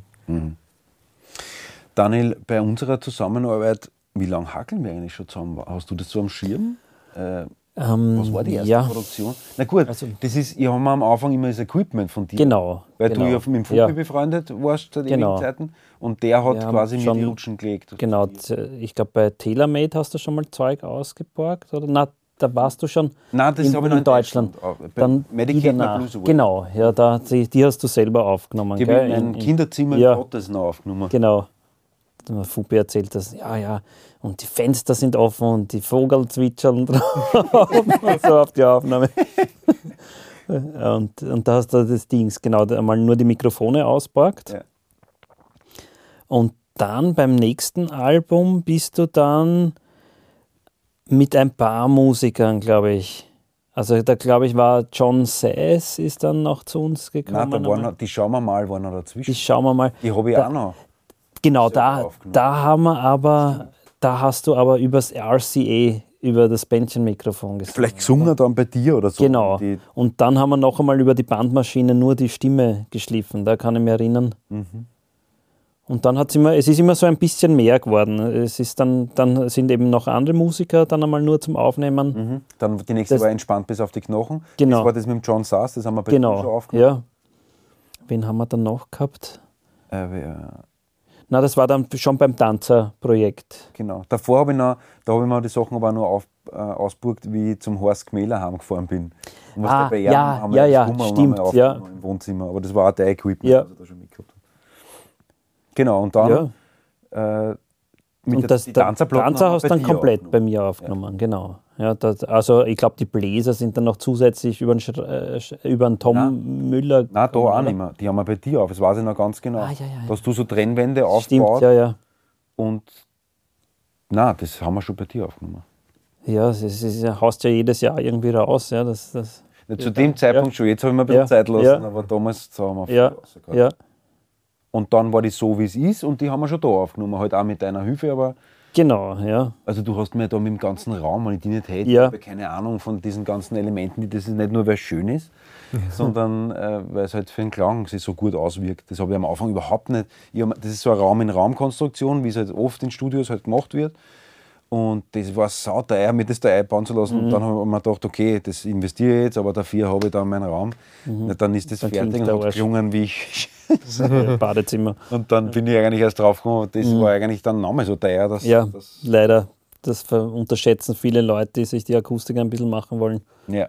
Das, also vor allem, wenn du das alles kaufen musst. Ich habe mal ein bisschen was ja selber gemacht, aber du hast ja alles gekauft. Ja, das Ich habe zwei Linke, wie du weißt. Ja. Mhm. Ja, aber die Patch Bay habe ich da hinten auch gelötet, irgendwie kann Ja, ich ja. mich erinnern. Ja, mal Das ist nämlich nach oben auch verbunden. Mhm. Ja, ja. Ist auf, Kann man Flügel, den man, durch mikrofonieren alles, das ganze Haus, ja. Mhm. Aber da haben wir schon einige Phasen. Dann die Mondsüchtig, die Mhm. Ja. wir da herunten auch gemischt haben. Ja. Und haben wir die selber gemastert? auch? Ja, alles. Wirklich? Ja, sicher, Ja. mit der Studermaschine. Genau, wir haben es dann direkt auf Studer ähm, drauf und dann aber digitalisiert, weil wir wollten, Ja. ähm, wir wollten ja diese drei A's haben, ja, äh, also analoges Recording, analoges Mixing und analoges Mastering, ja. Und das haben wir gesagt, das, das zahlen wir durch, das machen wir, ja. Und dann ist aber der Norbert gekommen mit, ich hätte gern den Take von der Nummer äh, auf der Nummer drauf. Sicher, mach mal. Dann setzt dich so hin und dann, dann schneidest du mal das Bundle durch. Da suchst die Stelle, dann hast du es, dann schneidest du es durch und dann über, fangst du an zu überlegen, wie kriege ich jetzt den Take von dem Bundle, der eine Nummer davor ist, wo ich jetzt gerade geschnitten habe, wie soll ich denn den von da überhaupt daher kriegen? Gell? Und dann sind wir darauf gekommen, dass man unendlich viele Schnipsel machen muss ja, und ur viele Spulen braucht ja, und das dann wieder zum Zusammenbicken. Äh, bicken. und dann haben wir kurz beraten. Und dann habe ich so einen Stick so gehalten und dann habe ich das, was ich geschnitten habe, schon wieder zusammenbiegen. und da war es dahin das dritte A. Ja, und dann haben wir schon gesagt, ab, ab ins Digitale. Ja, und dort haben wir dann, Es hat sich dann sowieso erübrigt, weil der Duke Robillard spielt ja da mit äh, Ja. bei einer Nummer. Gitarre. stimmt, der hat ja Der hat overdappen ja bei ihm in L.A. oder wo er sitzt, halt aufgenommen und dann war es Ja. eh schon vorbei mit der rein analogen Geschichte. Und, und damals haben wir sich dann erkundigt, es wäre ja auch nur gegangen in Italien oder in New York. Da hätte man die Masterbänder hinschicken müssen. Ja. Äh, sauteuer, ja, und aus der Hand geben das dann. Ja, hm. Aber es, war, es hat dem Album einen unglaublichen Stempel Ja. aufgedruckt, das auch analog zu mischen. Nämlich. Genau. Das war Ja. für mich total augenöffnend. Ja. Da war das zum ersten Mal, dass wir keinen Bildschirm mehr vor Ja. uns gehabt haben. Und auch wirklich nur Kompressor und so, aber man hatte nur einen Kompressor dann da, Mhm. den man verwenden kann. Und das, das ist ganz anders. Dieses Limitieren ist ja oft auch beim Gitarrespiel Ehrlich, oder so, ehrlich, kann das was total Befruchtendes dann Ja. eigentlich Ja. sein. Na, ich mag das total gern, weil man ist ja immer verleitet, zum Ja. alles zu nutzen, was da ist. Ja, und und, und wenn du halt dann nur das hast, die, die, da haben wir einen parametrischen Band am EQ gehabt, Höhen, Tiefen, das war's. Und die Zerre haben wir sich gemacht mit dem Übersteuern vom Kompressor, ohne dass der Kompressor überhaupt an war. Also, also nur, nur der Vorverstärker. Ja. Ja. Und Hall haben wir sich gemacht, indem wir oben im. Stiegenhaus, ja, also im, im Genau, das kann man auch erzählen. Also wir haben quasi, früher äh, war das oft so in Studios das Hallsystem eigentlich, Ja. dass man eine Box halt in einen Raum gestellt hat, das angespielt hat und dann mit zwei Mikros wieder aufgenommen hat und dann quasi den, den Raumhall verwendet hat und den dann wieder dazu gemischt hat. genau, ja. Wie, wie Echo Chamber? Nein, nein, ist Ja, das- genau, das sind ähm, Hallräume, genau. Also so ganz berühmte so Capital ähm, St- Studios, ja, die, die tun sie ja nachbauen sogar. Die haben im Köller so Räume, die, Ja. die dann genutzt werden, oder was? Genau, sogar zwei Etagen, glaube ich, drei, vier verschiedene Räume. Zu hören auf dem Klavier von Nur mit dir. Ah, okay. Ah, von den Capital Studios. So. Ja. Interessant. Ja, ähm, das, das war super, ja. Vor allem, es ist ja auch super schnell gegangen. Also nicht nur das Recording, sondern Ja, das das Mixing Mixing in haben wir doch ja, in zwei, eineinhalb Tagen, zwei Tagen, ja. Das stimmt, ja. Und vor allem, es war ein super Setup. Also wir sind von der 8-Spur-Maschine in die, ich glaube, es war so ein, habe ich mal von einem Bekannten auspackt, ein Sony-Mischpult, ein analoges. Ähm, und von das direkt auf die Zwei-Spur-Bandmaschine, die Studer gemischt. Ja. Und das haben wir vorher auch noch servicen lassen bei, ein, bei einem anderen Servicemeister, ja, der seine geheimen Einstellungen gehabt hat. Die geheime Einstellung war, dass er mir den Bass von der, von der Mastermaschine um, um eineinhalb aufgetragen hat. Ja. Wo ich mir immer gedacht habe, boah, der Bass passt, ja. kommst um, ist der Bass zu viel, ja, nachher beim Abspülen. Ja, dann hast du dort gegensteuern müssen, nur weil die Maschine das macht. Ja, und ja, also gibt es immer Experten natürlich. Ja. Aber für mich war die Produktion, ich habe es ja schon erwähnt, die Mondsüchtig so wichtig. Äh, das war so augenöffnend Ja. in mehreren Gebieten irgendwie. Ich, ich, ich habe das auch natürlich, das ohne Schlagzeug habe ich mir schon gedacht, das geht ganz gut, ja, aber jetzt dann mit Schlagzeug, das ist natürlich, schon wie du schon gesagt hast, ja, wenn er dann mal angeraucht hat, der Alex, dann ist nicht mehr viel da geblieben, ja. Und, und dann noch mit Gesang live im Dings. Ja. Und das auch, haben wir eigentlich dann die ganze Aufnahmesession ohne Kopfhörer gespielt? Ich glaube schon, oder? Also die erste war fix ohne Kopfhörer und bei der zweiten haben wir mit Kopfhörer gespielt. Ja. Ja. Was Hey, das auch, wäre dann laut. ja, Irgendwie, da hätte Ja. man wirklich dann nichts mehr gehört, Ja. sagen, wahrscheinlich. Dann diese, das musst du auch mal erklären, was, da, was du da einfallen hast lassen. Also ich spiele ja eigentlich alle meine Gitarren, die ich habe, sind mit Single Coil Tonabnehmer. Weil, weil ist der Humbucker erst später erfunden worden oder weißt du das, ich- Christian? Ab wann sind die ersten? Oder? Das weiß ich nicht. Ne? Auf jeden Fall ist das äh, Jazz-Gitarren, Bredel-Gitarren, alle, was ich habe, sind alle immer nur mit Single-Coil-Tonabnehmer. Und die haben ja oft dieses Surerdungsproblem. Auch bei Gigs manchmal, das hat vielleicht der ein oder andere schon mal gehört, wenn er mich irgendwo gesehen hat, wenn bei Gigs auf dem, auf dem gleichen Stromkreis wie die Musik einer ein Lift oder irgendein Licht oder was weiß ich drauf hängt, dann gibt es diesen grindigen Surrer halt irgendwie oben, den wir da dann auch gehabt haben. Und dann hast du einfach diese Spezialerfindung gehabt. Ich muss einfach ein Teil in die Gitarre stecken, das andere in meine Hosen. Und Hautkontakt. Hautkontakt. Ist das auch wirklich, bin ich da auf der sicheren Seite oder kann es sein, dass man da einen Feuerball mal aus der Hosen rausschießt? Also ich würde bei Amp-Splitten aufpassen. Ja. okay, das tue ich nämlich. ich weiß nicht. ist Da passieren manchmal, schon? Ich mich nein, es passieren schon manchmal Sachen. Also gerade was so mit, mit, mit ähm, Brummschleifen oder zum tun haben, wenn da gesplittert ist, vor allem auf der Bühne, wo dann die auf unterschiedlichen Stromkreisen hängen, da habe ich es dann schon geschafft, wenn beim Kondensatormikrofon die Phantomspeisung an war, dass ich auf einmal das Surren ähm, im Verstärker gehabt habe. Ja, also irgendwas kann da passieren, aber ich glaube nicht, dass es ähm, du glaubst. ja 48 Volt, so Phantompower, viel mehr wird da nicht Ein sein. kleines Bällchen. Ja. Und, und Genau. Ich meine, die nächste Chance ist im Porgy und Bass. Ja. Da ist nämlich der Sura am lautesten auf der ganzen Welt, auf, je- auf allen Bühnen, die ich gespielt habe. Im und Bass ist am lautesten, weil dort hängt der Lift, ist irgendwie gleich daneben. Ja. Weiß nicht, ob es wirklich Im ist, aber das haben sie mir mal eingedruckt zumindest, dass das deshalb ist. ja, das werden wir dann testen. Ja. Den Danko ähm, Hambuster. Ja. Den er erfunden hat, genau. Also ich glaube, der Podcast kommt erst raus, da war es Porgy schon. Also wenn ich es geschafft habe, dann ist Ja. alles gut gegangen. Und wenn nicht wisst, wer schuld ist. ja. Weil wir jetzt vorher gerade so äh, über diese KI gesprochen haben, ich will jetzt ein bisschen über das reden, weil also für mich selber, äh, natürlich kommt das Thema immer öfters, aber für mich selber als Musiker in der Musikrichtung, die ich mache, habe ich ehrlich gesagt überhaupt keine Bedenken, dass man das irgendwie eine fucken kennt, weil das wird immer einen, einen Bestand haben, dass, äh, dass da sitzt und da neben dir steht einer und der äh, irgendwie überzeugt dich mit seinem Talent oder was weiß ich oder mit irgendwie Ja. irgendwas, was er kann. Das wird, glaube ich, immer einen Ja. Weg oder Also da, Bestand da sehe ich auch keine Gefahren irgendwie. Das, das sehe ich auch so. Also es, es hat natürlich Aber wie schaut es technisch aus? für den industriellen Bereich, ja, ist, da werden einige, ähm, also in, in meiner Branche sind ganz stark die, die, die Sprecher und Schauspieler betroffen. Die, die fürchten derzeit, also man kriegt es eh überall mit, diese Streiks und so, ja, das ist, kommt nicht von un, ungefähr. Die, die solidarisieren sich jetzt auch schon. Es, es gibt mittlerweile Programme, ja, die lernen anhand eines Videos innerhalb von ein paar Minuten, ähm, lesen dein Gesicht und deine Stimme und können diese Stimme dann wiedergeben. Ja. Und durch das Lesen vom Gesicht wissen sie, wie klingst du, wenn du traurig bist oder wie sprichst du, wenn du ähm, dich freust. Ja. Und das Coolste ist dann, und jetzt in Spanisch bitte. Ja. Dann schaltest du einfach die Sprache um und deine Stimme ist Spanisch, nur dass sich die Lippen jetzt anders noch ein bisschen bewegen, damit das wieder synchron ist. Ja. Und das, das bricht bei mir ein immenses Budget dadurch weg. Ja. Also wenn, wenn das kommt. Ja. Man fragt sich, wie teuer das dann ist ja.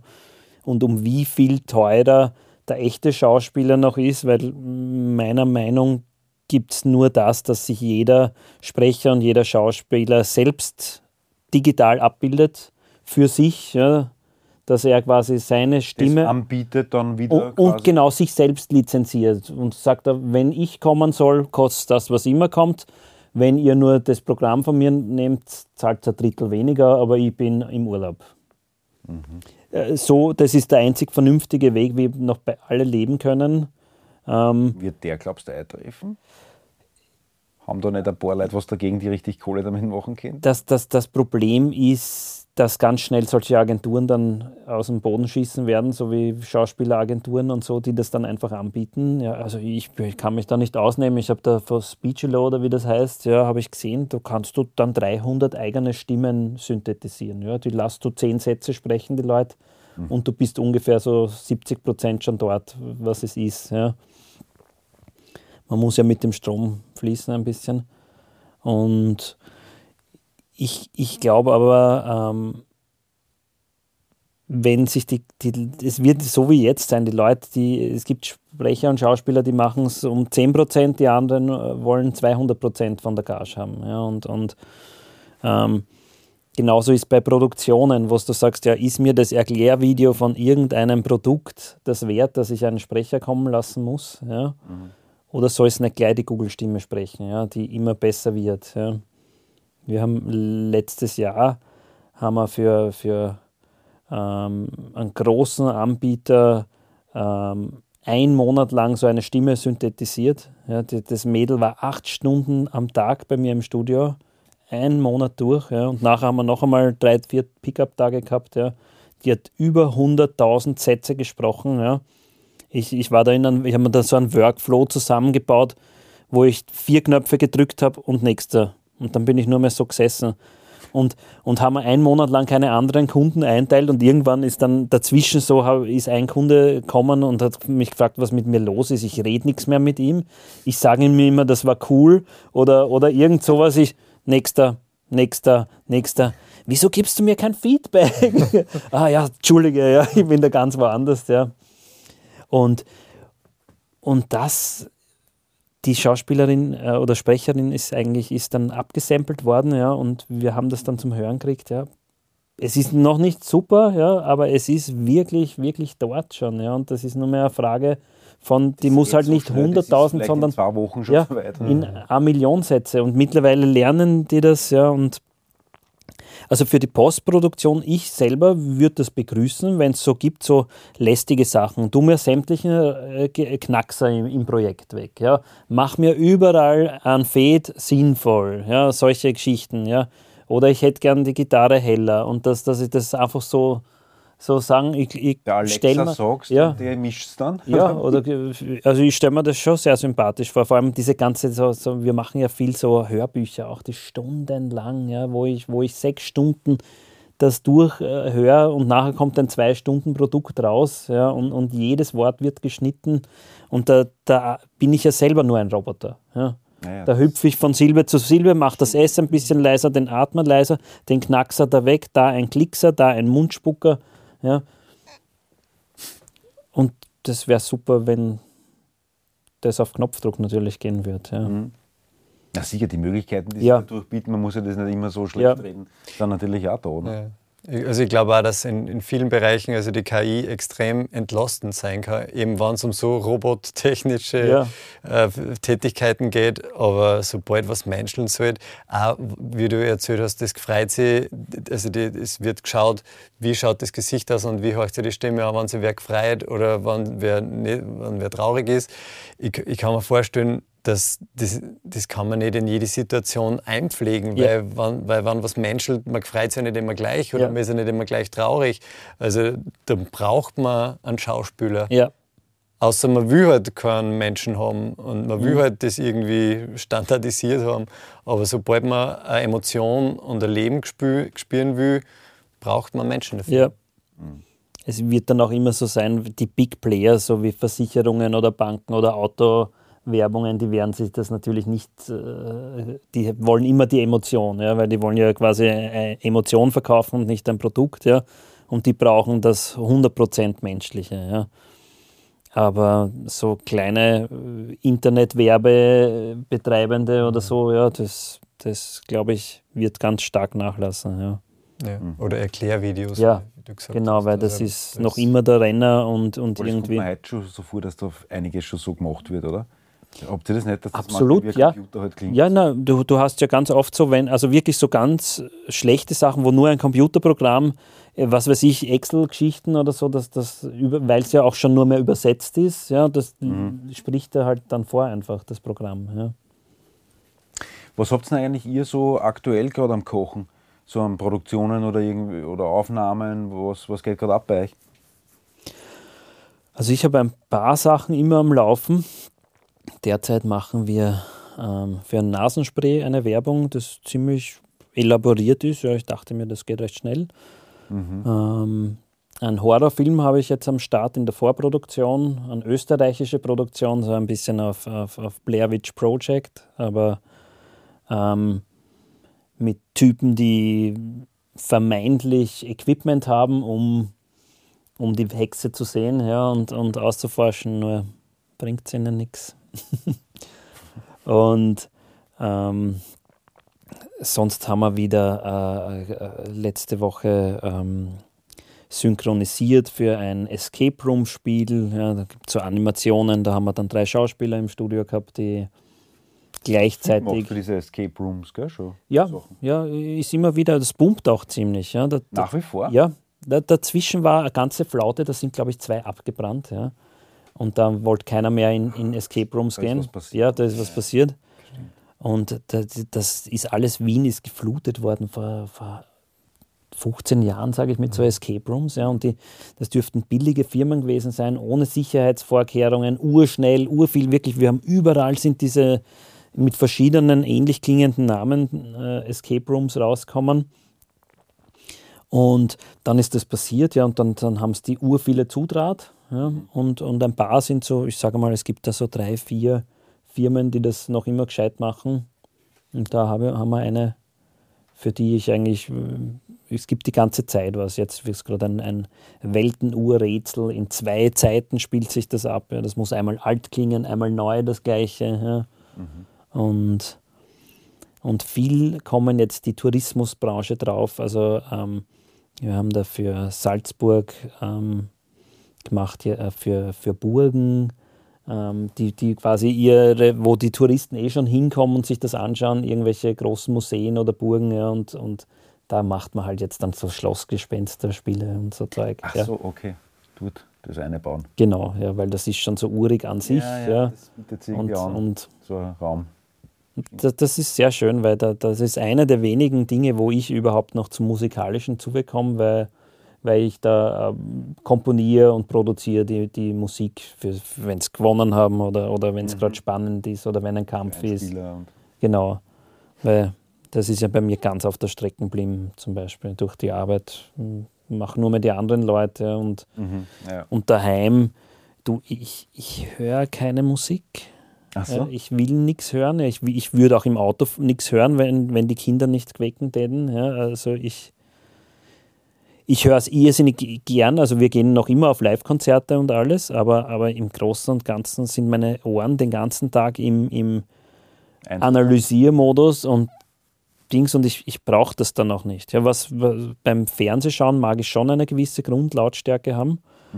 Nicht weil, weil, weil ich die Nachbarn ärgern will, aber weil ich eben, weil ich auch eben viel Film mache ja, und dann einfach auch beurteilen will, wie die das machen und den Hintergrundlärm, der, wie sich den ihr Regen anhört oder prasseln, ja, das hörst halt nur bei einer gescheiten Lautstärke. Und, so. und da ist die Martina dann immer ein bisschen. Aber das ist auch spannend, dass du teilweise Sachen auch selber aufgenommen hast. Sounds, die es dann in, äh, Ja. irgendwie in Filmen, Ja. so wie man es früher sich das vorgestellt hat, irgendwie in Filmen, Ja, irgendwas abgesampelt quasi. Ne? Genau, ja. Na, ähm, generell ähm, ist, es, ist es das ist eine super Leidenschaft. Ja? Also äh, Sounds aufnehmen ja? und vor allem Atmosphären und, und alle zwei Jahre, wenn es dann wieder so einschläft, dann bringe ich das gleich einmal auf ein neueres Level. Also von ich habe einen Handheld-Recorder bis hin, ich habe ein Stereo-Mikrofon, habe ich mal letzten Sommer ein, ein voll ausgestattetes MB-Mic äh, gekauft mit 8-Spur-Recorder gleich dazu. Das habe ich dann dem Urlaub über verwendet ja, und habe zehnmal halt die Sounds im Haus aufgenommen. Angehört habe ich es mir noch nicht. Ja, also die, die, liegen noch immer und warten. Weil, äh, aber das, das wäre mein neues Projekt, ja, dass man quasi mit dem Projekt auf Welt, äh, mit dem Equipment auf Weltreise geht und alle Orte der Welt absampelt. Ja. Mhm. Also das wäre schön. Außerdem kann man es dann auch ein bisschen für das Unternehmen geltend machen. Ich möchte dann eine Library anbieten. Mhm. Ja. Und und es ist eine fantastische Geschichte. Ich weiß nicht, ob, ob du das kennst, das Embryo Mic von Rode. Das hat so vier Achsen irgendwie. Ja. Kann äh, alle Surround-Formate darstellen. Okay. Ja, also wow. bis, bis ähm, Dolby Atmos mit einem Mikrofon. Ja, und das nimmt vier Spuren aus, mhm. auf. Und das wird halt dann digital. Du sagst dann, ich will jetzt 5 zu 1 haben. Mhm. Und du könntest das zum Beispiel da in den Raum stellen, ja, nur als eines, äh, das eine Mikrofon und sagen, aha, jetzt sprichst du Norbert. Dann gehe ich mit der Maus hin und drehe es zum Norbert und, und dann jeden einzelnen von uns würde ich die Spur dreimal quasi kopieren mit diesen Einstellungen und habe einmal eins auf dich, auf mich, äh, auf dich. Mhm. Es ist natürlich mit den Phasen ein bisschen komisch. Ja, ja. Theoretisch wird das gehen, ja. Okay. Was hältst wow. du eigentlich von diesem Dolby, äh, wie heißt das neue System jetzt? Das Atmos, ja, Atmos. wo es auch äh, oben und unten ist, ja. Die, die Denkbirgit hat ihr letztes Album so mischen lassen. Und die, Wirklich? Genau, und äh, ich habe nicht das Abspielgerät dafür, ja. aber sie haben dann einmal, brauchst du auch spezielle Kopfhörer? Es gibt oder? so Simulationen, ja, kannst, kannst auch mit normalen Kopfhörern. Okay, das, auf jeden Fall habe ich es dann einmal mit Kopfhörer, ich weiß nicht, ob sie den mitgebracht haben, den Kopfhörer, mhm. das weiß ich nicht mehr, aber da habe ich es auf jeden Fall wahrnehmen können. Ist schon ein arger Effekt irgendwie, mhm. wo das herumwandern kann, von hinten, von oben, von der Seite. Ja. Kann das kommen? Ja. Ja, Sie das durch oder glaubst du? In der Musik war es immer schon so ein bisschen ein Nischending. Mhm. Ja, es hat ja schon oft äh, Quadrophonie, ja, es hat es ja schon oft gegeben und Versuche. Ähm, und es gibt ja diese zwei Philosophien, entweder bin ich als Bandmitglied in der Aufnahme oder ich sitze im Publikum und vor mir und hinter mir das Publikum, ja, mhm. was ich ein bisschen sympathischer finde, weil es noch ein bisschen natürlicher ist. Ja. Ähm, aber eben wie du sagst, es hat ja keiner die Abspielgeräte daheim. Es ist ja allein Surround noch immer. Am Handy schwierig. kriegst du es nicht mit, ja. dass du es ausspielst. Genau. Und ich glaube, im Film absolut ohne geht gar nicht. Ja, ja. also ich, ich mische 5 zu 1 bei mir im, im Studio. Alleine weil äh, Dolby Atmos, also es gibt, glaube ich, jetzt das dritte oder so in Österreich erst, die zertifiziert sind. Da kommt ja wirklich Dolby und zertifiziert dann dein Studio und einmessen. Und ist alleine der Akt, dass du diese Plakette schon kriegst, sauteuer. Mhm. Ja. Und die Boxen, wenn du dann, was weiß ich, 22 Boxen und zwei Subwoofer brauchst, ja, die überall herumpicken, ich meine, da habe ich keinen Platz mehr bei mir. Mhm. Und ja. Und es ist ja wieder in Österreich, ja. Also es kommt ja dann keiner her und äh, hat Budget, das zu, zu machen. Ja, weil Film, eben meine Musik natürlich, ja, aber Film, da ist wenig Budget da. Ja. Und wenn äh, Aber gerade eben so viel Förderstellen. Also ja, aber es kriegen ja nur sieben, die sieben größten Filmfirmen, die sowieso so Millionen ähm, Produktionen haben, mhm. diese Förderung. Und, und die Kleinen kriegen es eh nicht. Ich meine, sie haben es jetzt ein bisschen ähm, seit letztem Jahr, glaube ich, aufgelockert mit dem ein bisschen attraktiver machen und, und neues Produktionsförderungsgesetz, dass auch jede Produktion irgendwie gefördert wird. Ja. Mhm. Aber im Großen und Ganzen haben sie das gemacht, dieses Anreizmodell, dass halt von draußen die Leute kommen und den Filmstandort Österreich attraktiv finden und dann das Geld da lassen. Ja. Mhm. Die geben ihnen jetzt quasi 20 Prozent dann, wenn, wenn sie Leute von uns anstellen, ja, werden wir dann mit 20 Prozent gefördert. Ja, und also es ist wieder nur für Große, weil wer kann sich leisten, ins Ausland äh, zum Gehen, einen Film zu drehen. Ja, das sind schon also keine Independent-Geschichten. Ja. Mhm.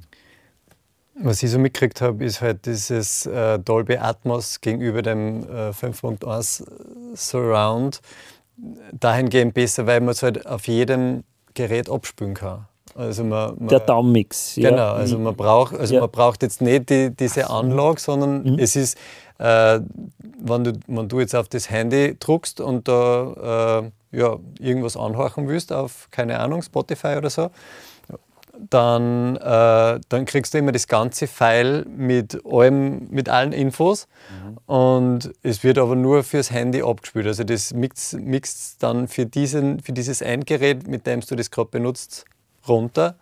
Und äh, wenn du daheim äh, Dolby Surround, äh, Dolby Atmos äh, Genau, dann, hast, dann hast du das dann Ganze. kannst ja. Nutzen und ja, Ja. genau. Und das ist eben das Coole. Und Apple steht da, bei denen heißt es halt Immersive Audio, stehen da dahinter. Und ja, mittlerweile gibt es auch schon Produktionen, die nur für Atmos, also wo das schon mitbedacht ist, dass das in Atmos gemischt wird und wo das schon halt dahingehend produziert Ja. wird, dass halt. Ach so, schon bei der Aufnahme. Ja, ja, bei der Produktion, ja genau. Also Sie, Sie wissen, das wird eine Atmos-CD Ja. oder ein Atmos-Song und gängen da schon mit dem Wissen halt ganz anders heran an die Sache.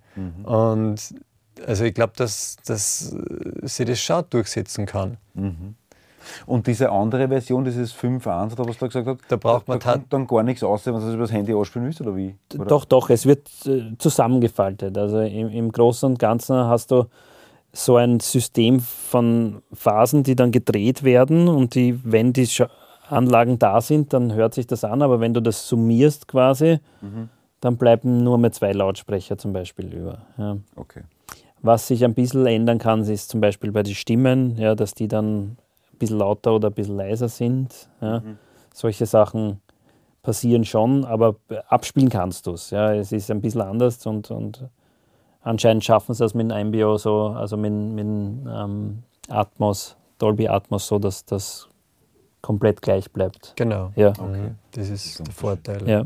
Es ist halt immer so ein Container, dann, wo das verpackt ist. Und bei dir, Christian, was hast du gerade so am Kochen an Produktionen? Oder? Ähm, ich habe gerade eine Produktion abgeschlossen. Das ist die Band Well aus Wien, äh, so eine Alternative Rock Band. Und äh, die hat, da habe ich das Album mischen dürfen. Und das ist gerade beim Martin, wo er, wo, wo, Martin Scheer. genau, Martin Scheer, wo äh, dein CD, dein Album gemastert worden ist. Und da bin ich schon recht neugierig, was wie das wird dann zum Schluss. Und daneben habe ich halt extrem viel Arbeit jetzt gerade an meinem eigenen Studio, weil ich bin gerade übersiedelt vor zwei Wochen oder drei sind es mittlerweile schon. Zeit vergeht so schnell. Äh, In die Südsteiermark und habe dort Gegebenheiten, von, dem, von denen man träumen kann. Ähm, es gibt dort so einen Hof und es gibt dort Ställe und es gibt dort Garagen, die keiner mehr braucht. Und jetzt äh, kann ich da jetzt ja, kann ich da schalten und walten und möchte mir halt mein Studio in eines der Garagen einbauen. Und, und das Lager gleich daneben, sodass man mit dem Auto reinfährt. So nach dem Gig stelle mir das immer cool vor, wenn man es nicht drei Stockwerke Ja, okay. aufzahlen muss, sondern man fährt rein, macht zu und danke, gute Nacht. Und daneben ist dann noch so ein alter Saustall. Und äh, ich bin da reingegangen und habe in die Hände geklatscht. Und dann habe ich mir gedacht, okay, das wird ein Chamber. Ja. Und ähm, da wird genau das passieren, was du vorher gesagt hast, nämlich, dass man da einen Lautsprecher einstellt und Mikros und dann ähm, habe ich mein, mein eigenes Hallkammerl. Cool. Cool. Ja, das taugt mir schon. Also da freue ich mich schon richtig drauf. Bis dorthin ist noch ein Haufen Arbeit, weil da noch gerade eine Werkstatt drin ist, die ich übersiedeln muss und den Raum, wo die hinkommen soll, erst vorbereiten muss. Und gestern habe ich die ganze Hausmauer runtergeschrammt mit dem Schremmhammer. Und ja, dementsprechend äh, geschlaucht bin ich heute, aber ich bin voll froh, dass ich heute da bin bei dir. Ähm, genau. Das, ja, und natürlich meine Live-Tätigkeit als Gitarrist, wo ich halt Ina Regen spiele und Ann Joseph sind so die größeren beiden. Und äh, ja, auf ja, verschiedensten anderen Bands hilfe ich immer aus. Genau. Aber du hast schon vor, dass das auch mit dem Mischen und die Studioarbeit dann jetzt irgendwie auch mehr von deiner Zeit in Anspruch nimmt und dass du einfach mehr machst. Auf jeden Fall. Also ich bin da richtig jetzt eingekippt und äh, da auf jeden Fall, also ich werde weiterarbeiten da. Cool. Mhm. äh, weil der Buxel uns vorher gefragt hat, ähm, oder mich gefragt hat, ob ich nicht ein bisschen über meine Gitarren und so, äh, ob wir da nicht ein bisschen abnörden können. ich, ich tue mir da, ich will halt, ja, da haben sie halt viele Gitarren angesammelt, aber ich, sich mich, ich, will nicht, ich will eigentlich kein Gitarrensammler sein. Das wollte ich nie sein, irgendwie. Das ist so komisch. Aber andererseits bin ich halt da so reingekippt, weil ich es halt wissen wollte. Zum Beispiel, ich glaube, weiß nicht, ob ich es in dem Podcast oder im vorigen den Charlie Christian erwähnt habe, auf den ich halt auch so wahnsinnig abfahre. Das war so der erste populäre E-Gitarrist, den es überhaupt gegeben hat. Mhm. Der hat mit der ersten Gitarre gespielt, die serienmäßig als äh, E-Gitarre gebaut wurde. Und das, die Kohle, die halt irgendwie so eingenommen hat die letzten Jahre, ist dann eigentlich alles immer in, in die Sachen halt wieder eingefallen. Und ich habe da ein paar arge Stickeln halt mir zugelegt. Eben zum Beispiel diese Charlie Christian Gitarre, diese Gibson 150, die aus 1938 ist, mit dem dazugehörigen Amp, der auch die sind also gleichzeitig ausgeliefert worden. Amp und Gitarre. Die haben beide so ein ähnliches Design. Das haben wir halt irgendwie aus dem Grund gekauft, weil ich es wissen wollte, wie viel macht da wirklich der Klang, wie viel macht das Instrument und der Amp aus von dem Klang. Und das ist schon, das ist schon natürlich nicht alles, bei weitem nicht alles, aber natürlich kommt man da in die Richtung dann irgendwie. Mhm. Und da haben sie halt äh, ein paar so Geräte angesammelt in den letzten Jahren. Und bei dir war es ja auch an Amps, was du schon da alles irgendwie gehabt hast über die Jahre, dann auch wieder verkauft, aber sicher noch immer genug mhm. hast. Ja, also Amps waren es jetzt glaube ich gar nicht einmal so viel. Schon natürlich, was man halt so braucht, auch fürs Studio natürlich, äh, dass man halt alles abdecken kann. Ähm, aber es sind eher so diese Pedale, die wir ein bisschen an da haben. Mhm. Und eben Gitarren natürlich auch. Also ich habe lang nach einer tollen Strat gesucht, ich habe lang nach einer super Tele gesucht. Äh, und halt, was, was man halt so braucht. Ne? Strat, Tele, 335, Les Paul, äh, Jazzgitarre.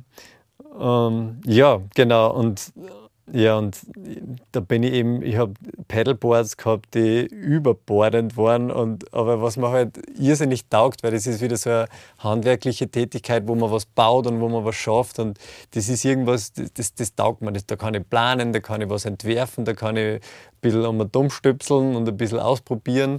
Und ja, mich ärgern, wenn es nicht funktioniert. Also wir sind jetzt gerade technisch unterbrochen, wir waren gerade beim Gitarren abnörden. äh, genau, äh, du hast gesagt, das finde ich so spannend, dass du mit Pedalen umgehen kannst. Weil ich kann das überhaupt nicht. Das ist so, äh, was der, ihr kennt sehr meine Geschichte, aber ich habe es glaube ich in einem neuen Camp Podcast erzählt. Ich habe einmal gespielt beim Frequency Festival und vorher, ich glaube 2010 oder was muss das gewesen sein. Und da habe ich mir eingebildet, okay, es ist ein Rockfestival ich brauche ein Pedalboard. Ne? Als bei einem Rockfestival muss ich irgendwie auch abfeuern. Und dann natürlich, man muss sich halt mit sowas auch beschäftigen und das, das ist mir halt so zuwider.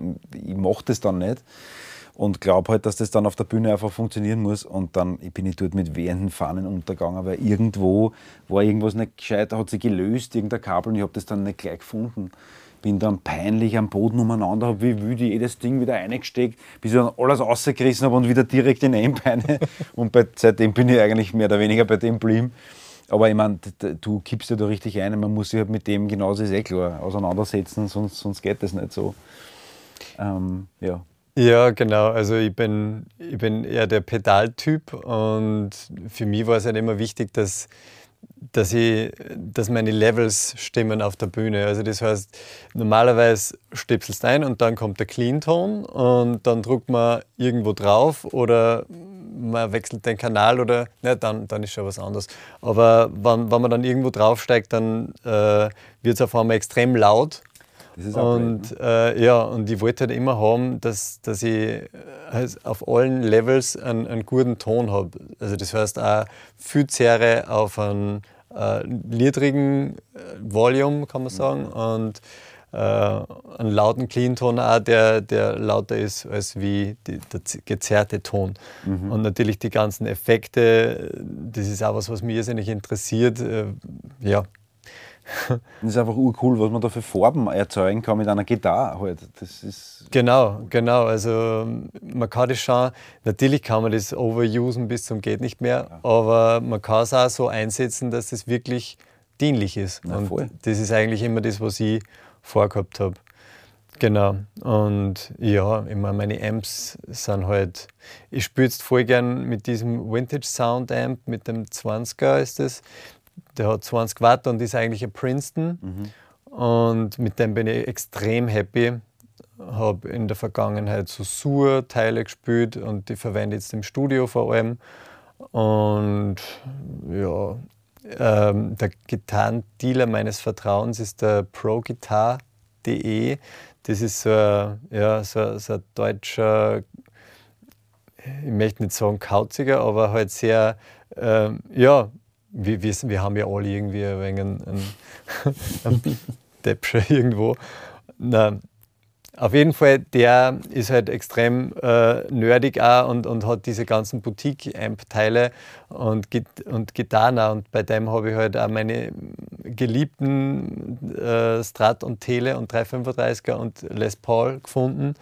Und das ist halt extrem super, weil ich habe so lange gesucht nach einer super Te Tele vor allem auch und nach einer Strat.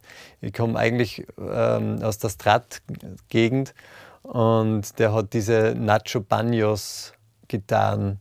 Ähm, die Zuhörer und Rinnen, die den Julian Larsch kennen, die wissen, dass der auf so einer Tele spielt von dem. Das ist ein, ein Gitarrenbauer aus Valencia, der Nacho Banos. Und der einzige meines Wissens, der die noch vertreibt in unserem deutschsprachigen Raum, ist eben dieser Pro-Guitar-Typ, der Ron Mehl.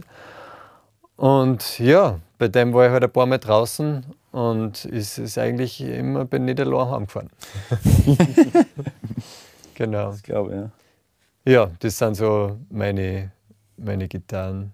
Ne, bei mir, ich habe ja diesen Vintage Boscher wieder, dass, das, dass ich halt die Originale alle haben will, die alten. Und das, da ist halt mein Problem, dass das in Europa meistens nicht gibt, so gut wie nie, und ich das dann immer aus Amerika bestellen muss. Und da habe ich natürlich schon viel über Reverb und so gekauft und bin aber erst eigentlich einmal so richtig eingefahren. Also, und das war dann auch zu beheben, aber das, das war das Kummer. Hat ewig lang hat's gedauert, bis er mal da war. Da war ich schon mit dem Zoll oder was weiß ich, schon mit dem Wegschicken irgendwie ein Problem. Dann ist die Kummer am 23. Dezember. Und ich mir gedacht, perfekt, sie ist jetzt wirklich zu Weihnachten gekommen, es wird so geil. Ich mache es nicht gleich auf. Ich lege zuerst die Pfanne nieder, ich mache mir einen Rotwein auf und zelebriere das so richtig. Ne? Und das, habe ich teilweise auch so Filme davon gemacht, dann, das war richtig arg. Und dann mache ich das Teil halt auf, war die Decken halt komplett eingedruckt. Also ich weiß nicht, durch entweder hat mit der klingt der Typ dort oder es ist wirklich beim Transport halt irgendwie beschädigt worden und ich bin halt wirklich verfallen und das Weihnachtsfest war Arsch natürlich, es war nicht mehr zu retten, ich habe es nicht mehr aus meinem Kopf ausgebracht, ich probiert, na und eh gleich den Gitarrenbauer angerufen und der hat es dann eh irgendwie ein paar Tage später, aber natürlich erst, weil zu Weihnachten ist halt nichts gegangen. Und es war dann eh zu beheben, es war gar nicht so, aber es hat wüst ausgeschaut. Also die, die Decken war richtig eingedruckt. Und das hat halt dann ein paar hundert und das haben, ich habe es dann eben im Verkäufer irgendwie ausgemacht, aber hat sich dann eh aufgelöst, aber der erste Moment war halt fürchterlich. Aber sonst ist mir das eigentlich noch nie passiert und ich habe mir etliche Amps, äh, alte Gibson-Amps, der da, da hinten steht, weiß nicht, ob man da sieht im Bild. Das ist so der Nachfolger von dem, den ich davor von Charlie Christian erwähnt habe. Den hat er auch noch gespielt, ein paar Monate bevor er gestorben ist. Das war so die nächstgrößere äh, Kategorie, die sie halt gebaut haben an Amps. Und dann, ja, ich habe ein Super 400 und ein L5 und ja, da haben sie einige so getan halt angehäuft die Ja, ja. letzten Jahre. Und jetzt bin ich bei einer 300-Euro-Gitarre gelandet, die ich jetzt spiele. Das ist schon verrückt. Aber es hat sich jetzt irgendwie so ergeben. Mit der neuen Partie auch. Ja, aber das wollte ich halt vorher auch schon sagen, dass, dass du eigentlich gar nicht brauchst. Also die, diese ganzen Pedale oder so, das, das wundert mich eh nicht, dass, dass dir das angeht, weil es, weil es auch gar nicht, es ja gar nicht äh, eben, weil es auch gar nicht brauchst. Du, du, du steckst an und es kommt alles aus den Fingern und es ist immer zum Niederknien und danke. Es ist halt der Stil oder so, natürlich hat immer was gehen. Und das war ja so cool, die da an meiner Seite zu haben, weil du diese ganzen Farben, das habe ich auch nicht einmal so kennt, ehrlich gesagt, davor, weil ich nie mit dem zu tun gehabt habe, so in der Blues-Szene. Mit einem Typen, der wirklich mit sowas umgehen kann, auch. also mit so Pedale, außer halt irgendwie am Verzehrknopf oder so drücken. Und das, das hat mir schon die Augen geöffnet, was man da, was für schöne Sachen man da damit machen kann halt auch irgendwie. Und für Farben vor allem, was man da einbringen kann auch in so einer Band durch das. Das war irgendwie cool, da Ja. zu sehen. Ja. Naja, irgendwie, äh, der Podcast war ganz anders heute. Das, das taugt mir irgendwie. Wir haben viel so nerdiges Technik-Ding und so äh, besprochen. Und ähm, ja, ich bin einfach voll happy, dass, dass ich euch an meiner Seite habe, dass, dass wir das so leibend umsetzen haben können, die Platten. Da danke ich euch vielmals. Natürlich auch für heute, fürs Kummer, fürs Plaudern. Ähm, ja, danke Ja, fürs Gern. danke auch. Gern.